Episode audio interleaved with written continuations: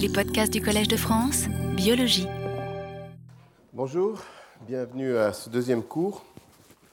Et euh, j'aimerais commencer par euh, compléter euh, le survol que j'ai fait la dernière fois concernant ce fameux budget du cortex cérébral, budget énergétique, et notamment en faisant une brève excursion depuis le cortex de rongeur vers le cortex de primate, parce qu'il y a là quelques données euh, intéressantes, en tout cas qui euh, euh, doivent nourrir notre réflexion, notamment en lien avec l'imagerie fonctionnelle.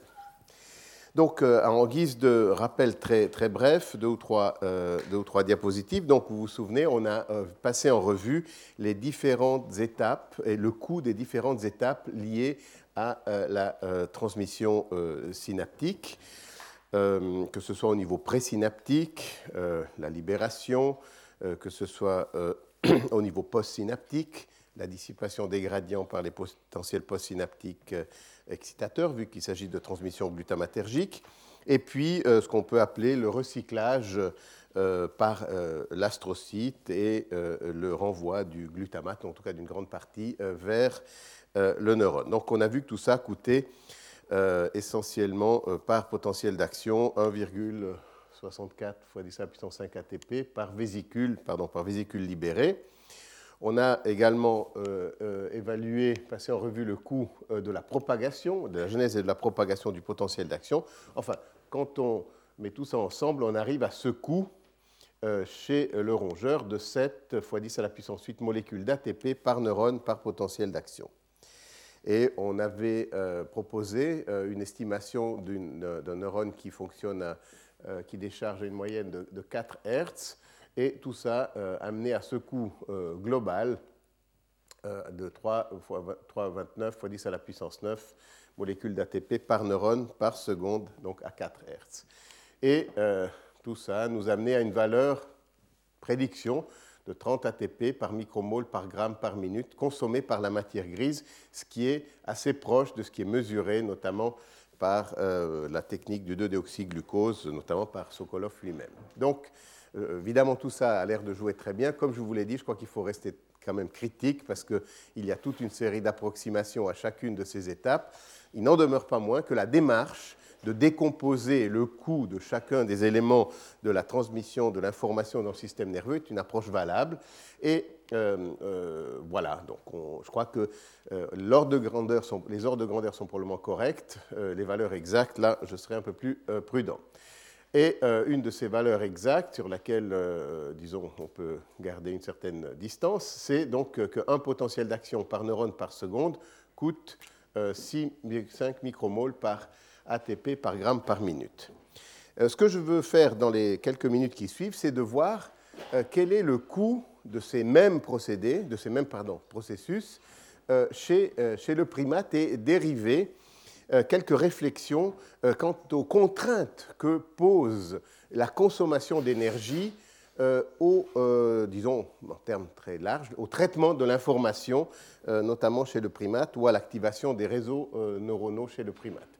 Donc je crois qu'on avait terminé sur cette diapositive qui, euh, je reste toujours chez le rongeur pour l'instant, qui euh, décomposait globalement le coût euh, de la transmission synaptique, enfin de la transmission de l'information, de la communication interneuronale, à grosso modo 50% pour les potentiels d'action, 35% pour les potentiels postsynaptiques et assez peu pour le, les processus de libération présynaptique ou pour le recyclage du glutamate, et puis un certain coût euh, pour le maintien de ces potentiels de repos, aussi bien gliaux que neuronaux, donc pour, euh, si vous me passez l'expression, garder euh, la, batterie chargée en permanence de manière à pouvoir générer les signaux électriques.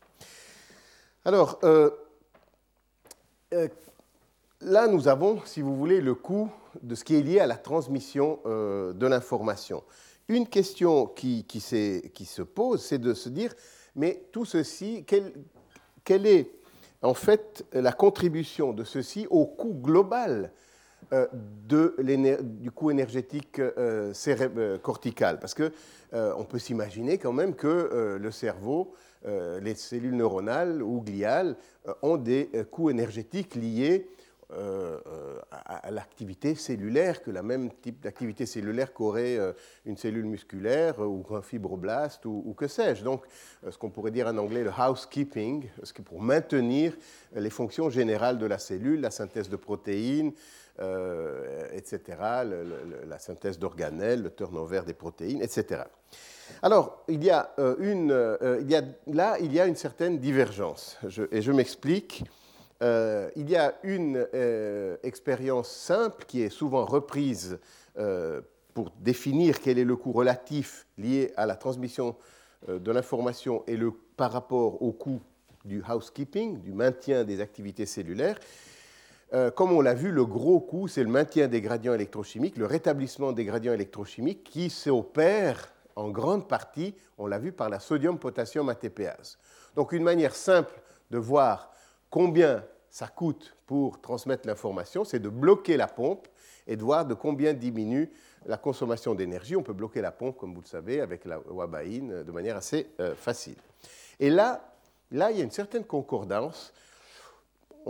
C'est à peu près 50 à 60% euh, On diminue de 50 à 60 euh, le coût basal de, de la consommation énergétique basale ce qui voudrait donc dire qu'il reste à peu près 40%, on va dire, de consommation d'énergie qui n'est pas liée directement au processus de l'information, au transfert d'information, qui est dû donc euh, au maintien des fonctions cellulaires, on va dire, non spécifiques pour le système nerveux.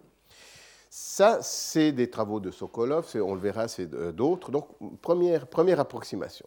Et puis, récemment, euh, enfin maintenant ça fait bientôt dix ans, mais euh, il y a eu une proposition euh, faite, et je, la mentionne parce qu'elle est intéressante. D'abord, la démarche de l'expérience est intéressante, et deuxièmement, bon, elle est controversée, donc ça vaut la peine d'en discuter un tout petit peu avant de, la balayer. C'est des expériences qui ont été faites notamment enfin, par le laboratoire de Robert Schulman à Yale, qui est euh, un expert en résonance magnétique, en spectroscopie, donc cette biochimie in vivo, et euh, qui, euh, en fait, met en relation, sur la base de, toute une série d'expériences, il met en relation ce qu'il appelle le V-cycle, c'est-à-dire il peut mesurer en utilisant un glucose marqué au C13, je ne rentre pas dans les détails, mais enfin il peut évaluer, si vous voulez, le cycle glutamate-glutamine de manière euh, par une technique de résonance magnétique spectroscopique. Et de là, il déduit que c'est en fait, il en déduit, euh, c'est le degré d'activité de la transmission glutamatergique. Donc il voit combien de glutamate est incorporé en glutamine et également il peut évaluer le passage de la glutamine marquée en glutamate. Donc il évalue ce cycle, ce qu'il appelle V-cycle. Et puis il peut aussi, en utilisant du C13-glucose, euh, mesurer en fait euh, la consommation de, glucose par le cortex de l'animal. Donc c'est des expériences in vivo. Donc il met en relation, si vous voulez, il essaye de faire une relation, pardon, une relation entre ce qu'il dérive de ce cycle glutamate-glutamine comme étant la transmission glutamatergique avec la consommation de glucose. Et il essaye de voir est-ce qu'il y a une corrélation, quelle est-elle, etc. Et ensuite, il fait une, euh, série d'expériences bon, assez, assez euh, disons, grossières peut-être, on va dire. C'est-à-dire qu'il soumet l'animal à différents degrés d'anesthésie. Soit une anesthésie très légère, euh, à la morphine, où il y a une activité électroencéphalographique, donc ce qui veut dire qu'il y a de la transmission synaptique qui tourne, qui est ici, et il euh, mesure en fait euh, euh, qu'est-ce qu'il en est de cette relation entre le, cycle glutamate-glutamine et la consommation de glucose. Ensuite, un deuxième groupe dans qui l'anesthésie de manière plus profonde avec du chloralose. Là, l'activité électroencéphalographique est encore plus basse. Et puis finalement, ici, c'est une anesthésie au, au pentobarbital, en fait, avec un électroencéphalogramme plat. Donc il déduit qu'il n'y a plus à juste titre, électroencéphalogramme plat, il n'y a plus d'activité synaptique, il n'y a plus de transmission, il n'y a plus de neurotransmission. Donc il dit, dans cette condition, tout euh, le coût énergétique est dû à, autre chose que la transmission glutamatergique. Alors il, euh, il, établit une corrélation qui est très bonne, et puis il s'intéresse surtout à l'intersection ici euh, avec l'axe Y, et il dit, voilà, cette partie ici, cette valeur par là autour, ça doit être ce que, quel est le coût basal du cortex euh, en absence de transmission synaptique et il évalue à 10-15%. Alors voilà, euh, une approche assez indirecte, assez complexe, mais quand même qui prend en compte deux paramètres fondamentaux dans la neuroénergétique, la transmission glutamatergique et la consommation de glucose. Et de là, il déduit que, en fait, 80, disons à 85% de la consommation énergétique, euh, du coût énergétique, de la consommation d'énergie du cortex est due à la transmission glutamatergique. Et que le reste, c'est euh, des activités de base de la cellule. Donc vous voyez, il y a quand même une différence entre, disons, 15%, 20% à 40%. Mais je voulais vous en parler parce que vous avez là deux approches. Une qui, est, euh, qui paraît simple, directe, c'est on bloque la ce qui coûte, c'est la pompe, on bloque la pompe, on regarde ce qui reste il reste à peu près 40%. Puis là, on diminue l'activité électrique, donc on diminue la transmission synaptique, et puis on regarde ce qui reste comme consommation de glucose. Et là, il y a deux chiffres euh, quand même assez différents, entre 15 et 40%, c'est assez... Alors, euh, ce, type d'expérience a été reproduit par d'autres chercheurs, notamment par Rolf Grutter euh, à Minneapolis, puis plus récemment à Lausanne, et lui, il mesure des intersections plutôt autour de 30 à 40 parce que vous savez, là aussi, euh, il y a beaucoup de modélisation, beaucoup d'approximations et on peut faire un peu varier ces pentes quand même euh, en toute bonne foi. Donc, euh, voilà, simplement pour vous dire comment on essaye d'approcher, enfin le point important c'est de se dire qu'est-ce qui est spécifique comme coût énergétique à la transmission synaptique. Voilà, alors passons maintenant aux primates. L'idée, c'est de se dire, bon, très bien, ces mesures, euh, avec toutes les réserves qu'on doit faire, euh, ont été faites chez le rongeur. Qu'en est-il chez le primate? Et là, il faut retenir deux, trois points très importants euh, qui nous aideront à, comprendre, à mieux comprendre le coût énergétique chez le primate. La première chose, c'est que, et ça c'est une valeur vraiment qui m'a toujours fasciné depuis des années, depuis la première fois que je l'ai lu, c'est qu'en fait, par unité de volume cortical, euh, prenez une colonne de cortex, peut-être de 100 microns de diamètre, il y a essentiellement le même nombre de neurones à travers, euh, en tout cas chez les mammifères, qu'on parle du rongeur jusqu'au euh, primate, à l'humain même, il y a le même nombre de neurones, sauf dans une région qui est le cortex visuel primaire. Là, il y a le double, il y a deux fois plus de neurones. Mais sinon, par volume cortical, il y a le même nombre de neurones chez le rongeur que chez le primate. Alors, qu'est-ce que ça veut dire? Comme il y a quand même une épaisseur corticale plus importante chez le primate par rapport au rongeur, euh, cela veut dire que la densité neuronale est plus faible. Mais, euh, euh, mais en fait, le nombre de synapses entre les neurones est plus grand. Donc, ce qu'il faut retenir, c'est que chez le primate, il y a tout autant de neurones que chez le rongeur par unité de volume, mais qu'il y a plus de synapses, et aussi évidemment que la longueur des axones et des dendrites, de l'arborisation dendritique, euh, va être plus importante. Parce que s'il y a le même nombre de neurones qui se contactent, euh, en tout cas autant si ce n'est plus, ça veut dire qu'il y a plus de euh, longueur de ces processus. Donc on voit là une différence importante. Et là, il y a toute une série de, de valeurs en termes de densité synaptique, densité neuronale, nombre de contacts synaptiques. et sur la base de ces valeurs, mais en prenant le coût unitaire tel qu'il a été élaboré euh, par euh, Atwell et, Locklin pour le rongeur, ça on peut le prendre parce qu'essentiellement l'hypothèse, et je crois qu'elle est justifiée, c'est que le, coût énergétique par neurone pour les potentiels synaptiques, pour la propagation du potentiel d'action, pour le maintien du potentiel de repos, pour la libération, etc., est le même. Donc euh, qui, ce, qui, va varier, c'est simplement la longueur des dendrites, le nombre de synapses et, le coût inhérent à cela. Donc, voilà quelques valeurs euh, qui d'ailleurs sont tirées, c'est ça que je voulais vous, parler. il y a un livre que, vraiment c'est une petite merveille, ça s'appelle Cortex, Statistics and Geometry of Neural Connectivity. C'est un texte de, de, Valentino Breitenberg, qui est à Tübingen, qui est maintenant à la retraite, mais qui a fait des travaux neuronatomiques quantitatifs absolument, euh, et en microscopie électronique, euh, vraiment remarquable. Et à partir de l'observation et de la quantification très rigoureuse, euh, il, il, il propose d'ailleurs même quelques, euh, quelques, théories sur euh, le fonctionnement cortical. Et c'est vraiment un très, très, joli, très joli texte. Alors, surtout dans le contexte de, cet aspect quantitatif que, par lequel je viens de débuter mon cours, c'est vraiment un texte tout à fait, tout à fait intéressant. Alors, simplement, donc, comme je vous l'ai dit, même coût pour euh, les processus euh, euh, qui sont concernés, mais simplement plus de synapses et, plus de longueur d'axones et de, et de dendrites.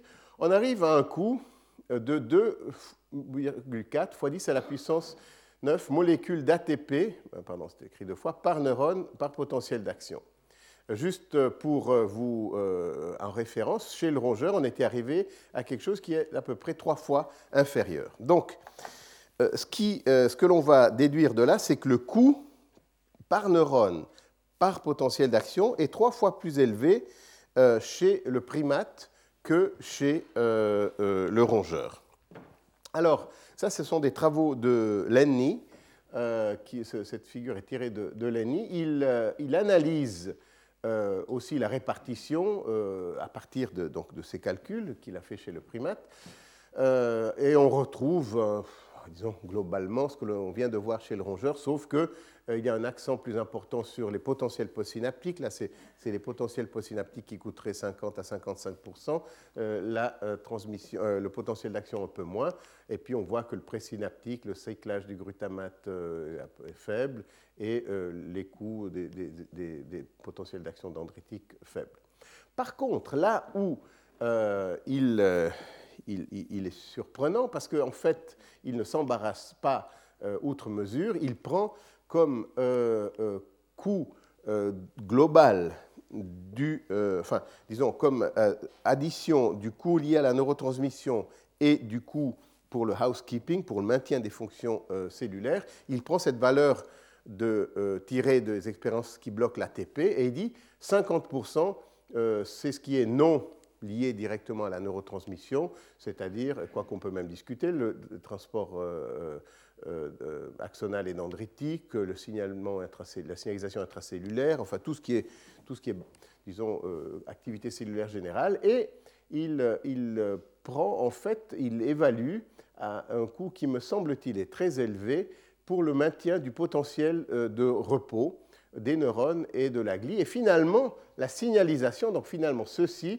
ne correspond qu'à une euh, quinzaine, à une vingtaine de pourcents. Donc on voit dans euh, cette proposition, et je vous la présente comme proposition, le coût chez le, primate semble, disons, de la neurotransmission semble être, disons, relatif à tout le reste, semble être plus faible. Mais euh, en même temps, euh, voilà d'autres données. Donc ce que je viens de, vous dire, euh, qu'il y a une densité neuronale qui est inférieure, mais il a la même densité synaptique, donc il y a plus de synapses par neurone.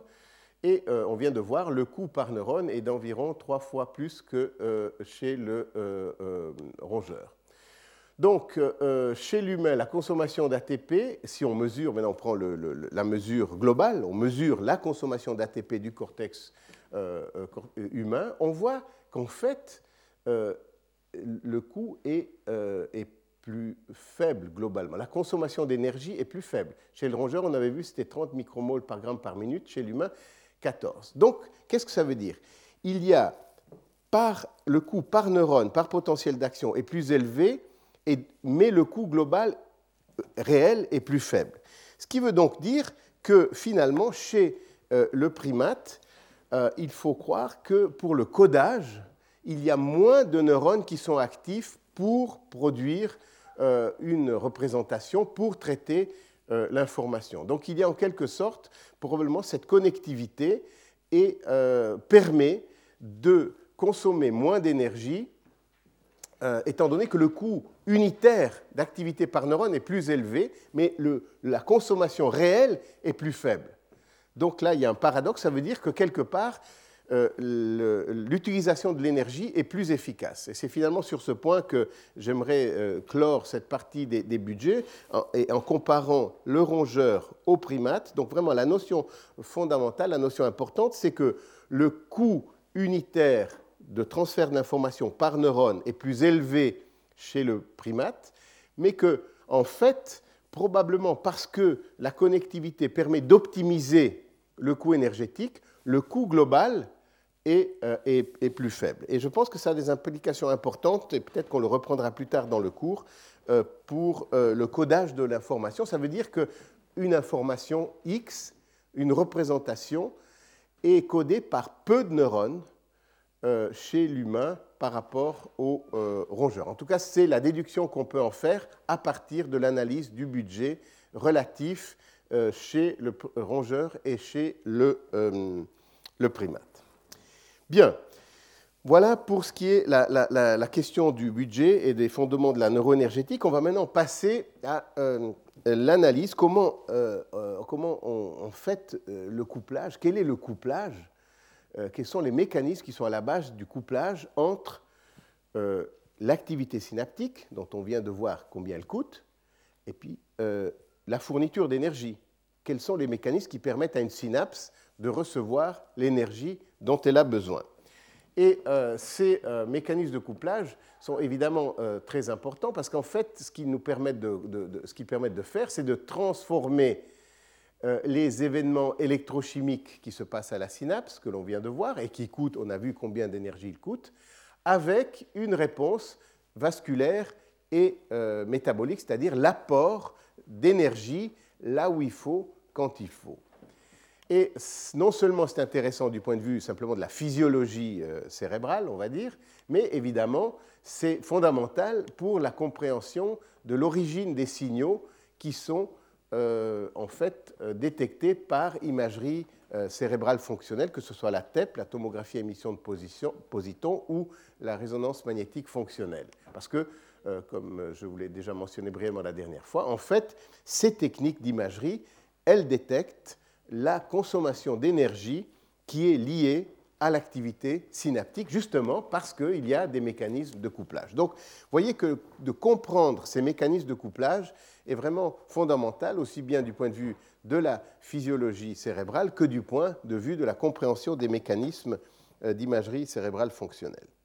Alors, une vision classique, je dirais jusqu'à il y a euh, une dizaine d'années, une douzaine d'années, était euh, de se dire, euh, eh bien, il y a hum, des signaux, peut-être des agents vasodilatateurs qui sont libérés par les neurones lorsqu'ils sont actifs, qu'ils vont avoir un effet local sur le débit sanguin, augmenter le débit sanguin local, donc augmenter l'apport de substrats énergétiques et que finalement, dans une région activée, là où il y a des synapses activées, tout simplement, euh, il y aurait euh, plus de disponibilité de substrats énergétiques euh, pour faire face aux besoins de la synapse, donc de manière, comment dirais-je, très, très directe, très simple.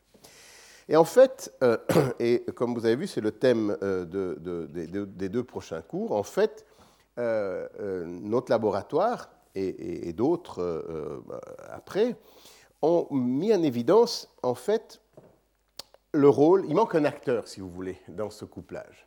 Et cet acteur, ce sont ces types cellulaires, ce type cellulaire euh, que vous voyez ici, ces cellules en forme d'étoile, euh, qui sont les, euh, les, astrocytes. Alors ces astrocytes, ça c'est un dessin tiré de Golgi en fait, et là vous avez une vision un peu plus artistique et plus, plus récente. Mais en fait, ces astrocytes ont euh, plusieurs particularités qui les destinent, si vous voulez, vraiment à jouer un rôle dans le couplage entre activité euh, synaptique et euh, fourniture d'énergie aux neurones. Euh, bon, d'abord, mais ça, ce ne serait pas suffisant, leur nombre, ce ne sont pas des cellules comme ça rares dans le cerveau, c'est selon les espèces et selon les périodes de développement, ce sont des cellules qui sont en tout cas aussi nombreuses que les neurones, voire deux à trois à quatre fois euh, supérieures en termes euh, de, de, quantité. Donc il y a en tout cas autant, si ce n'est plus d'astrocytes que de neurones. Mais bon, ça, ça ne suffit pas pour les rendre intéressants du point de vue métabolique. Par contre, ce qui est clairement intéressant du point de vue métabolique, c'est que les astrocytes, et là je simplifie un peu, mais à peine, euh, euh, ces astrocytes sont euh, idéalement positionnés parce qu'ils ont des processus qui, en fait, engainent les synapses. Et là, cet engainement par les astrocytes des synapses peut varier, c'est quelque chose qui est relativement dynamique. Mais enfin, globalement, euh, les astrocytes ont des processus qui entourent les synapses et également des processus que l'on appelle les piastrocytaires qui, euh, en fait, recouvrent pratiquement euh, l'entier de la surface des capillaires intraparenchymateux. donc, déjà, simplement comme disposition neuroanatomique ou cytologique, on voit que c'est des cellules qui ont tout ce qu'il faut pour, mais encore faut-il montrer d'autres caractéristiques, mais en tout cas, ils sont positionnés idéalement pour détecter l'activité synaptique et la coupler avec euh, la fourniture de substrats euh, énergétiques. Et euh, en fait, vous voyez un peu plus en détail deux de ces caractéristiques. Vous voyez ici une, photographie en, en, microscopie électronique colorisée. vous avez ici un profil postsynaptique, une épine dendritique probablement, et ici une terminaison présynaptique avec, vous avez ici des vésicules qui contiennent euh, un neurotransmetteur, peut-être le glutamate.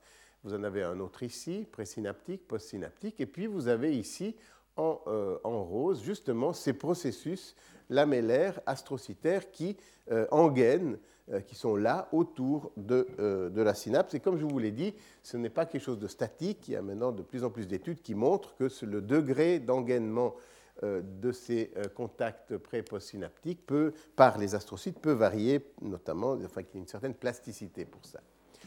Et puis, vous avez ici une image euh, en immunofluorescence qui montre en fait des pieds astrocytaires, enfin des processus astrocytaires là autour des capillaires intraparenchymateux.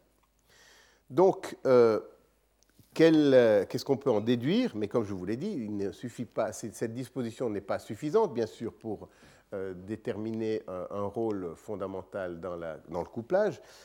Euh, en fait, ce qu'il manque, c'est. je tourne. Ah, voilà. il ne voulait pas venir, l'astrocyte. Euh, voilà, donc on reprend ce schéma, la euh, pré-postsynaptique, euh, le capillaire, et justement cet astrocyte disposé entre les, les, processus synaptiques, enfin les, contacts synaptiques et les capillaires. Et ce, ce qui est connu maintenant depuis alors, une dizaine d'années et qui nous a beaucoup aidé dans notre exploration du rôle de ces astrocytes dans le couplage, c'est que ces astrocytes possèdent en fait euh, des récepteurs euh, à certains neurotransmetteurs, et notamment au glutamate, euh, certains sous-types de récepteurs au glutamate, également à d'autres neurotransmetteurs, et aussi des transporteurs, et on verra plus tard l'importance de ces transporteurs, c'est-à-dire que des transporteurs notamment au glutamate, ce qui veut donc dire que finalement, l'astrocyte a tout ce qu'il faut pour détecter l'activité synaptique euh, lorsque euh, un neurone est actif et que, par exemple, du glutamate est libéré. Et puis, euh, vers le versant capillaire, l'astrocyte exprime des transporteurs au glucose, qui sont d'ailleurs évidemment aussi présents sur le capillaire.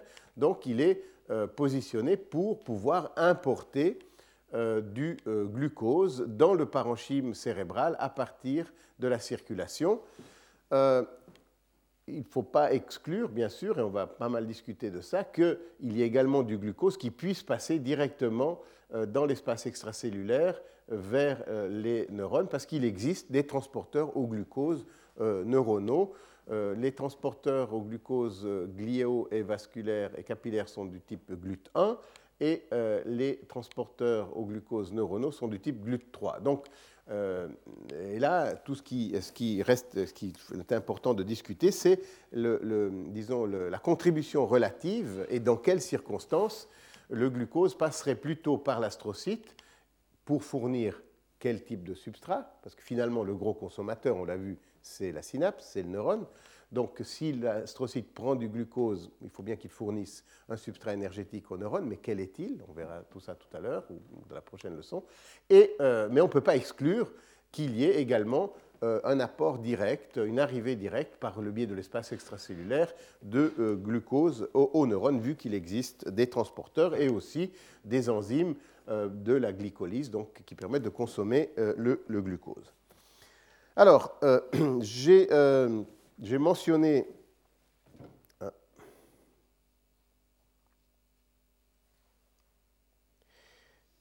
j'ai mentionné l'existence de ces transporteurs au, euh, glutamate, euh, qui existe en fait sous euh, deux, différents sous-types, mais deux principaux sont exprimés au niveau astrocytaire. Alors il y a différentes dénominations, moi j'utilise encore la, première, la plus ancienne, GLAST et GLT1. Et ces transporteurs ont des caractéristiques particulières. Tout d'abord, il faut euh, savoir qu'ils euh, prennent en charge euh, une très grande partie du glutamate qui est libéré par le neurone. Alors là, les, valeurs sont discutées, mais le recaptage de glutamate libéré par le neurone lui-même est très faible. Donc l'essentiel du glutamate qui est libéré dans l'espace extracellulaire est recapté par ce transporteur, GLAST ou GLT1, qui a une stéchiométrie qui a été très bien étudiée, c'est-à-dire que en fait, le, euh, gradient euh, électrochimique du sodium euh, et la, ce qu'on appelle en anglais la driving force fournit la force qui permet au glutamate de rentrer dans l'astrocyte. Parce qu'en fait, la concentration en glutamate est plus élevée à l'intérieur de l'astrocyte, donc le glutamate devrait rentrer contre son gradient chimique, et euh, euh, c'est la force électromotrice fournie par le gradient électrochimique du euh, sodium qui permet de faire rentrer du glutamate avec une relation, une stoichiométrie précise de 3 sodiums pour un glutamate. Et puis, il y a également des cotransports de potassium et de protons qui contribuent à, ce recaptage. Mais donc le, message important à, retenir, c'est que ces deux, ces deux, transporteurs, GLAST et GLT1, sont e-, essentiellement exprimés au niveau astrocytaire et qu'ils rendent compte de la grande partie, de la très très grande partie du recaptage du glutamate euh, par euh, euh, l'astrocyte. Alors, pourquoi, enfin là on va être un tout petit peu finaliste si vous me le permettez, pourquoi euh, y a-t-il ce processus de recaptage euh, de glutamate par l'astrocyte euh, Comme vous le savez, le glutamate, enfin il y a deux raisons essentielles en tout cas, c'est que un, le glutamate peut exercer des actions que l'on appelle excitotoxiques, donc s'il y a un excès de glutamate au niveau de la synapse, le neurone, les, récepteurs au niveau des neurones postsynaptiques vont être suractivés et euh, avec des euh, dissipations des gradients électrochimiques, surtout l'entrée de calcium par les récepteurs NMDA, et tout ça peut enclencher une série de cascades intracellulaires néfastes pour euh, le neurone, qui peut aboutir à la mort neuronale, c'est ce qu'on appelle l'excitotoxicité. Donc le glutamate est fondamental pour la transmission, mais en même temps, euh, peut être dangereux dans des concentrations excessives. Donc l'idée, enfin le fait qu'il existe un système de recaptage très efficace, évidemment, prévient l'accumulation de glutamate au niveau synaptique.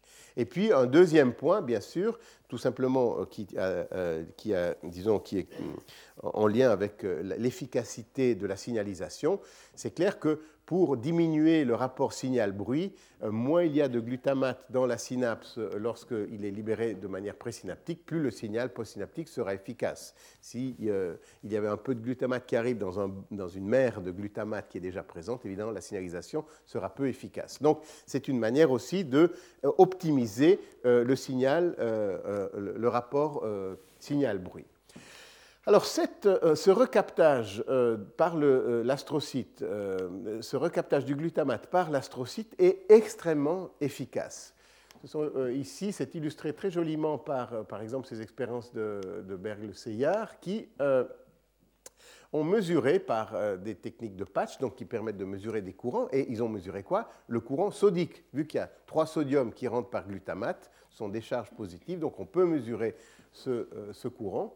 Et euh, ce, que qui ce, qui peut être mesuré, là il est simplement remis à l'échelle, c'est un courant sodique au niveau de l'astrocyte qui est très légèrement décalé de quelques millisecondes par rapport au courant qui est mesuré au niveau postsynaptique. Donc qu'est-ce que ça veut dire?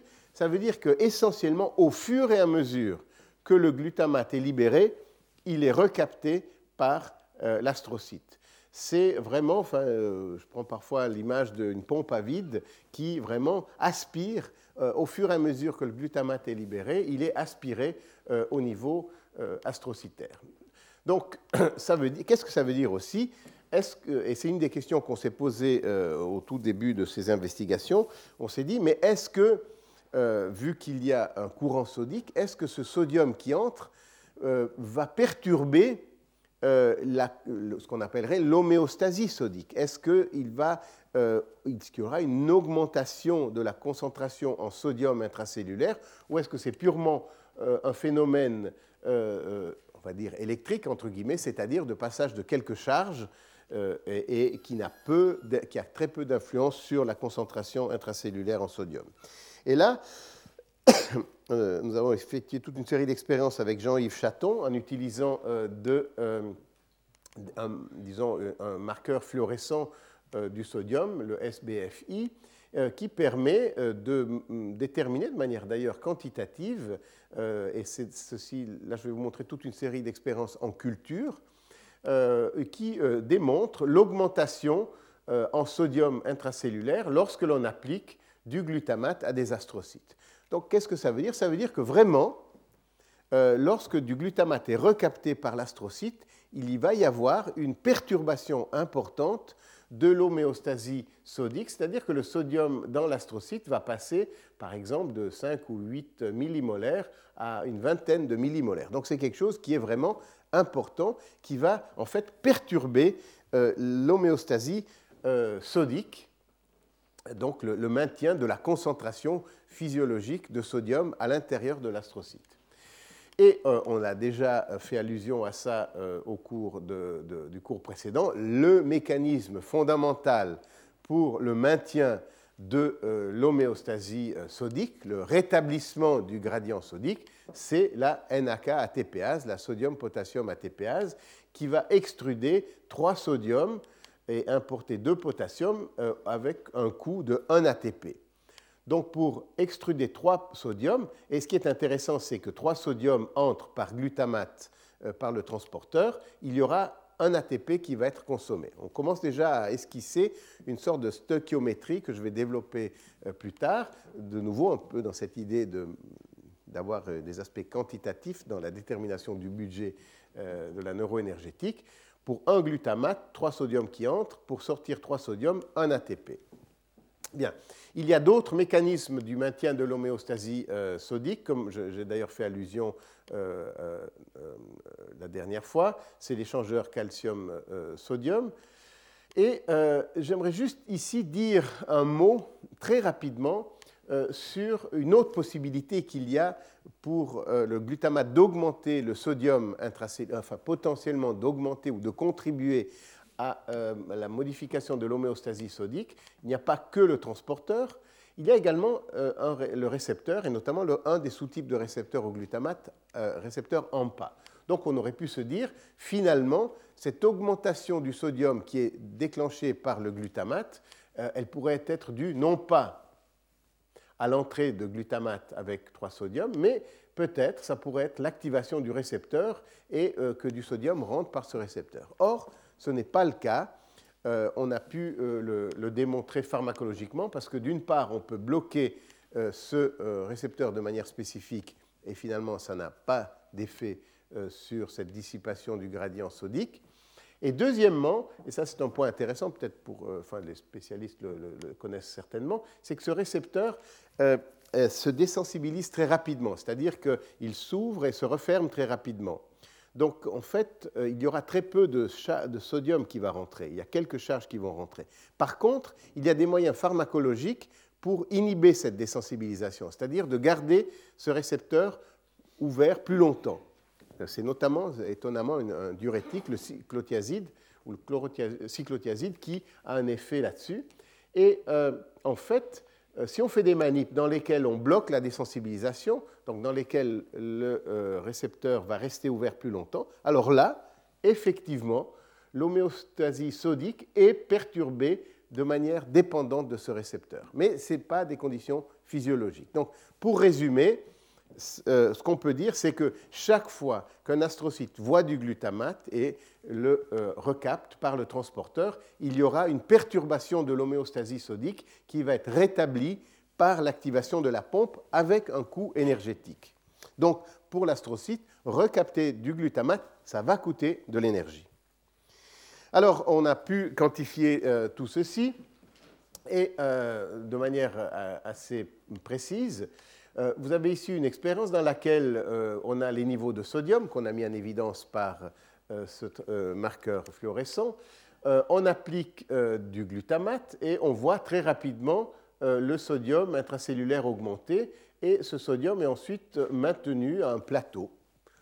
Or, ce plateau est clairement dû à l'activité de la pompe parce que si on met de la wabaïne, donc une manière de bloquer pharmacologiquement la pompe, vous voyez que le sodium augmente très vite. Donc il y a une double cinétique, une rapide et une plus lente, disons un maintien d'un état d'équilibre dynamique, mais qui est dû à l'activité de la pompe, parce que si on bloque la pompe, le sodium va augmenter tout de suite. Dès qu'on enlève le bloqueur, le sodium revient à des valeurs euh, de base.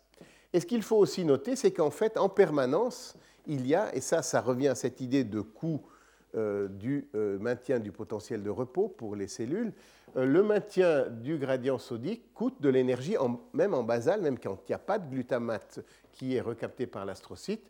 vous voyez qu'en fait, en bloquant ici la pompe avec de la wabaïne, on a aussi une augmentation du sodium intracellulaire. Mais ce qui est intéressant, c'est que si vous regardez attentivement les pentes de cette augmentation du sodium en conditions basales ou en conditions en présence de glutamate sont différentes. Cette pente est beaucoup plus raide que celle-ci. Et quand on fait une modélisation de tout ça, on voit, on peut quantifier en fait la contribution de la pompe euh, due à euh, euh, l'activité, enfin au captage de glutamate, dû au glutamate. Et pour résumer, on peut dire qu'essentiellement, des concentrations de glutamate qui sont finalement assez faibles par rapport à ce que l'on trouve dans la synapse, qui est de l'ordre de 5 micromolaires, 10 micromolaires, vont doubler l'activité de la pompe. Donc clairement, euh, le coût énergétique du captage de glutamate par l'astrocyte est, important et euh, on peut le, finalement le mettre en évidence d'une autre manière, on peut le, qui est en utilisant un autre marqueur fluorescent qui est le euh, le magnésium euh, euh, green, qui est un, marqueur fluorescent qui est sensible à la concentration d'ATP. Et en fait, un signal positif indique une consommation d'ATP. Et ce que l'on voit, c'est que lorsqu'on applique du glutamate, il y a un signal lié au magnesium green, donc à ce marqueur fluorescent. Donc on voit bien qu'il y a une consommation d'ATP.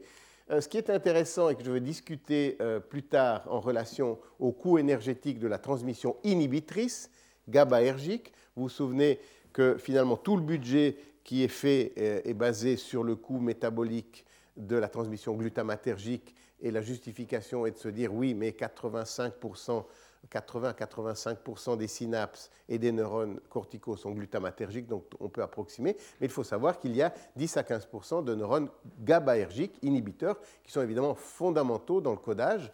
Et euh, donc la question que nous nous sommes posée d'ailleurs, et que je vais élaborer plus tard, était de se dire est-ce que euh, enfin, l'astrocyte contribue euh, à, fournir de l'énergie aux neurones GABAergiques. Alors, ce que l'on peut voir déjà ici, en anticipation, c'est que même des concentrations extrêmement élevées de GABA n'ont aucun effet sur la consommation énergétique de l'astrocyte. Donc, euh, le GABA n'est pas un signal qui est capable de se fournir, les neurones à GABA ne fournissent pas à eux-mêmes, si je puis dire, de, de l'énergie. Et on élaborera là-dessus plus tard. Alors là, ce que je voulais simplement vous montrer, c'est vraiment cette corrélation temporelle tout à fait intéressante entre la consommation d'ATP induite par le, glutamate et euh, la concentration en sodium, ce qui montre vraiment que c'est le sodium qui entre qui va coûter de l'énergie parce que la pompe est activée.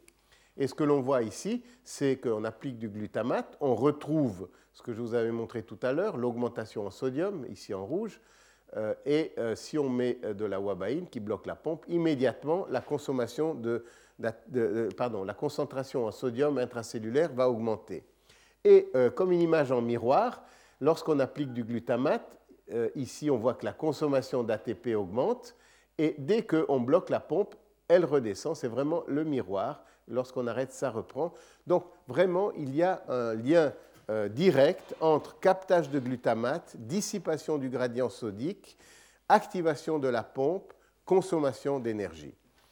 Ce qui est aussi intéressant, et j'aimerais juste faire une petite parenthèse, euh, parce que ça indique que le sodium, peut être un signal, entre guillemets, euh, biochimique, on va dire. Dans les processus de signalisation intracellulaire, évidemment, le calcium est, au premier plan. Euh, il peut activer des phosphorylations il est, ou même des phosphatases. Enfin, c'est une manière de, voir la, la, signalisation intracellulaire. Donc, le calcium est clairement un signal intracellulaire, un messager intracellulaire. Or, il se trouve que euh, ces expériences, et euh, j'aurai l'occasion d'élaborer à propos de deux, trois autres exemples euh, au cours des différentes leçons, le sodium, le sodium peut aussi être ou participer à la signalisation intracellulaire. C'est vraiment un signal intracellulaire qui indique, enfin qui, met en, qui enclenche en fait un processus biochimique, la pompe, et une consommation d'énergie. Alors, euh, évidemment, ce coût énergétique, cette euh, dissipation du, gradient, cette activation de la pompe, je viens de vous le dire, coûte de l'énergie. Et c'est là où on va boucler la boucle et arriver au glucose. Qu'est-ce que ça veut dire? Ça veut dire que l'astrocyte est soumis à, une demande énergétique accrue lorsqu'il capte du glutamate lors de l'activité synaptique. Donc, est-ce que euh, euh, ce coût énergétique additionnel auquel doit faire face l'astrocyte lorsqu'il détecte une activité synaptique, est-ce que ça va se traduire par une augmentation du captage de glucose, une importation de glucose, parce que finalement, ce qui nous intéresse, ce que je discute là, c'est le mécanisme de couplage entre l'activité synaptique et l'importation de glucose. Eh bien, la réponse est oui. Lorsque euh, l'on effectue des expériences où l'on détermine, euh, d'ailleurs en utilisant du 2-déoxyglucose, euh, comme je vous ai montré pour d'autres expériences, donc cet analogue du glucose qui est capté par les cellules comme le glucose, par les transporteurs, qui est phosphorylé comme le glucose, mais qui ensuite s'accumule, eh bien, et, qui permet donc de, déterminer de manière d'ailleurs quantitative la consommation d'un tissu et, et, puis même d'un groupe cellulaire en glucose, eh bien, on voit que le glutamate, effectivement, stimule la consommation de euh, glucose de l'astrocyte euh, avec euh, une affinité, un SC50, comme on, l'a défini en pharmacologie, autour de 80 micromolaires, qui est d'ailleurs une valeur qui est supérieure à l'SC50 pour les récepteurs, qui sont de l'ordre de 5 à 10 micromolaires, même moins. Donc c'est quelque chose, on voit déjà Là, je, vous anticipe un peu, mais en fait, finalement, ça ne va pas du tout être une surprise après tout ce que j'ai dit, c'est que cet effet est essentiellement médié par le transporteur et pas par les récepteurs. Et euh, par contre, ce qui nous a surpris et sur lequel je vais euh, euh, m'attarder plus tard, c'est que, en fait, ce glucose qui est capté, enfin, en même temps, disons, que du glucose est capté par la stimulation glutamatergique, eh bien, il y a une production de lactate par l'astrocyte. L'astrocyte euh, libère du euh, lactate et euh, qui est vraiment, si vous voulez, du point de vue biochimique, une surprise quelque part parce que longtemps le glutamate, enfin pardon, le lactate a été considéré, d'ailleurs toujours considéré comme un cul-de-sac métabolique quelque part. Pensez simplement aux, muscles qui sont actifs de manière excessive lorsque disons, il n'y a pas suffisamment d'oxygène, il y a accumulation d'acide lactique et des crampes. Lorsqu'il y a une ischémie cérébrale, euh, euh, en fait, euh, il y a une accumulation de lactate. Donc le lactate est, en fait vu comme un, substrat métabolique produit par l'absence d'oxygène, donc par des situations pathologiques. Là, ce n'est pas du tout le cas, et ce n'est pas seulement une observation in vitro, on verra que c'est également une, observation in vivo. Donc, première surprise, disons, première euh, observation euh, euh, qu'on pouvait anticiper, c'est que le glutamate stimule effectivement la consommation de glucose par l'astrocyte, par quelque chose qui, par un mécanisme qui implique le transporteur. On peut déjà le déduire de cette essai 50, mais je vais l'élaborer dans un instant.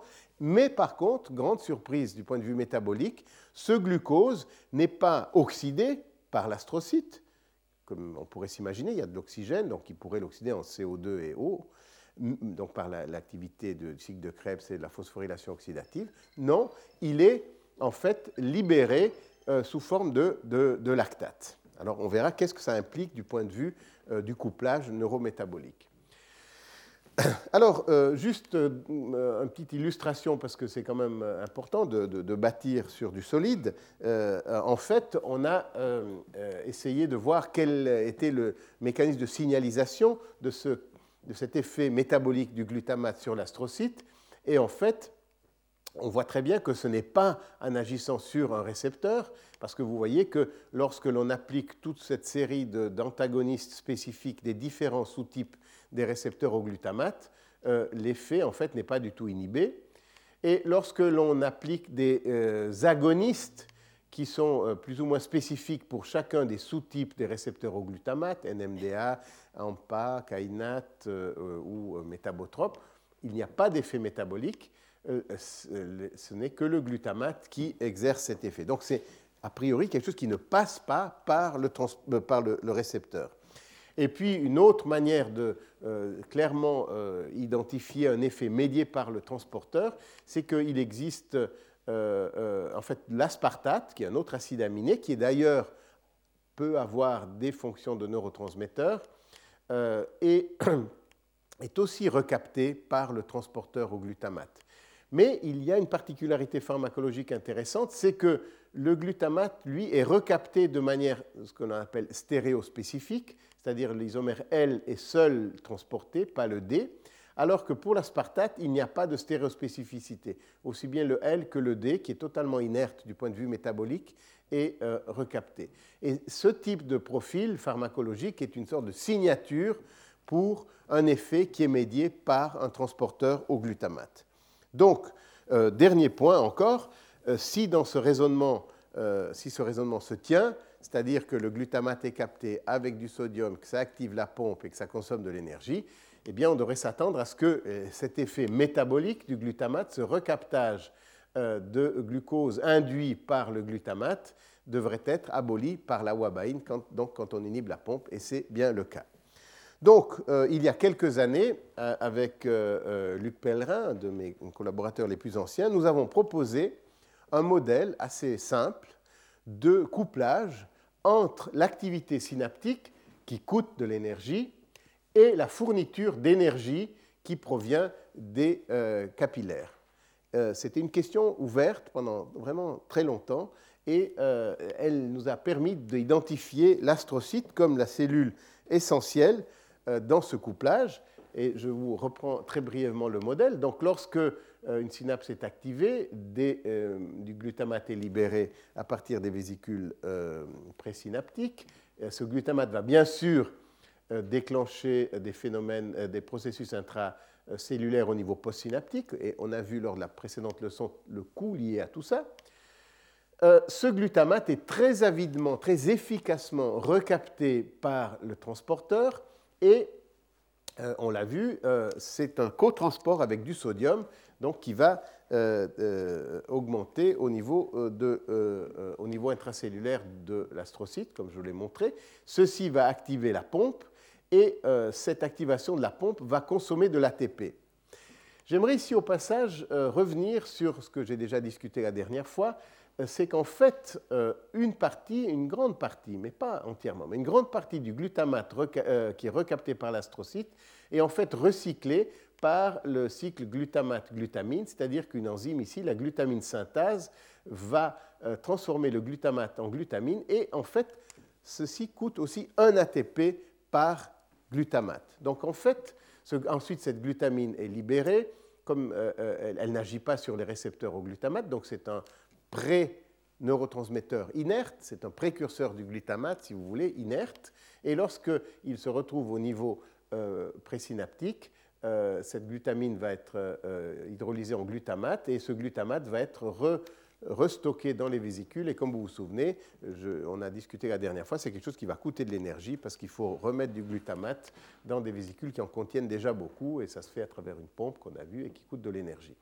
Mais ce que je veux dire, c'est que finalement, on voit que pour recycler une molécule de glutamate, l'astrocyte va dépenser deux ATP.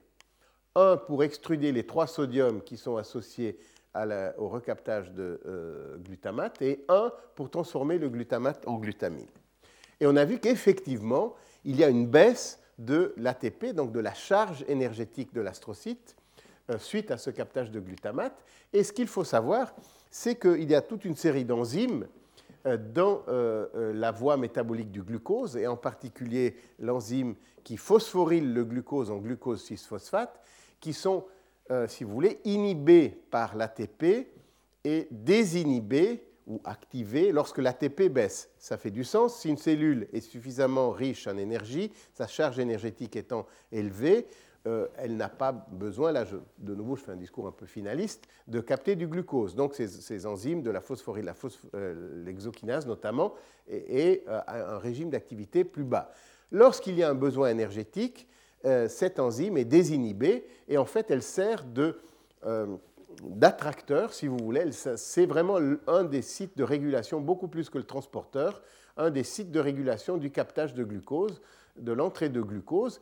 Et alors, c'est là que la, chose se, corse, si je puis dire, c'est que ce glucose est traité de manière glycolytique, c'est-à-dire qu'il aboutit à la production de lactate.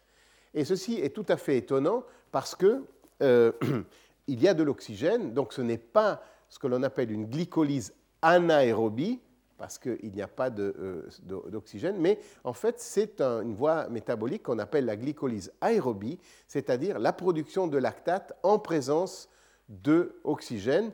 Et il faut savoir qu'il y a deux conditions dans lesquelles ce type de métabolisme a déjà été démontré. L'un, euh, ce sont les cellules tumorales qui ont une activité glycolytique très importante en présence de, glucose. Et l'autre, ce sont les cellules de Sertoli. Ce sont des cellules qui se trouvent dans les testicules et qui en fait fournissent du lactate aux euh, précurseurs des spermatozoïdes.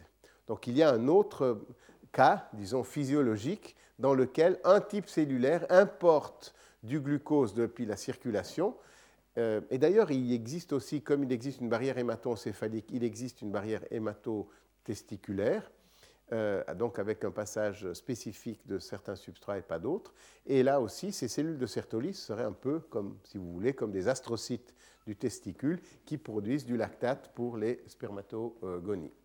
Donc, cette production de lactate, la question qui va se poser, que l'on va discuter la prochaine fois, c'est ah, est-ce que ce lactate est utilisé? Évidemment, la réponse est oui, mais comment ce lactate est utilisé par euh, le neurone? Et j'aimerais juste euh, conclure en disant que finalement, et je l'ai dit euh, depuis le, enfin on l'a dit depuis le début et je l'ai mentionné en début de ce cours, il y a certainement aussi une utilisation de glucose directement par le neurone. Il y a donc un passage de glucose par l'espace extracellulaire.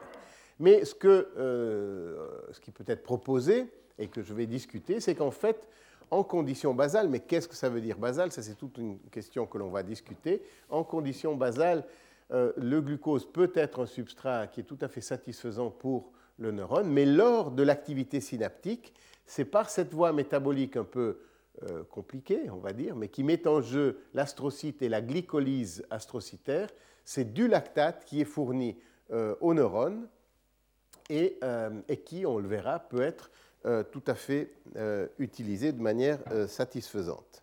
Alors peut-être je vais encore vous montrer une diapositive. ça, c'est vraiment le modèle sur lequel on reviendra souvent. juste une observation intéressante. Vous voyez qu'il y a vraiment un couplage entre l'activité du transporteur et, la consommation de glucose et la production de lactate. Alors ce que l'on a fait euh, avec Jean-François Brunet notamment, c'était euh, de voir si y a une, euh, si le développement, si l'apparition de ces fonctions de recaptage du glutamate et de glycolyse, c'est-à-dire captage de glucose et production de lactate, allait de pair au cours du développement.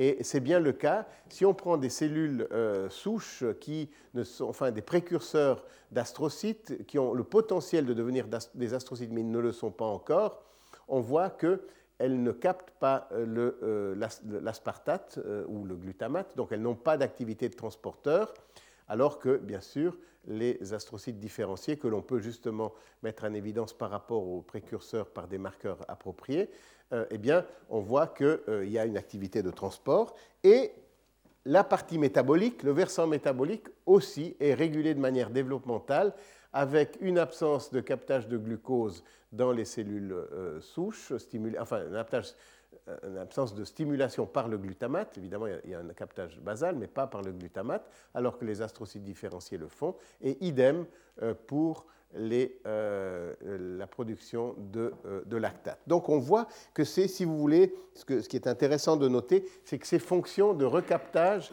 et ces fonctions métaboliques euh, ont un développement semblable et qui a vraiment une, un parallélisme entre ces deux fonctions qui sont hautement intégrées pour permettre de coupler l'activité synaptique à la fourniture de substrats énergétiques aux neurones. Voilà.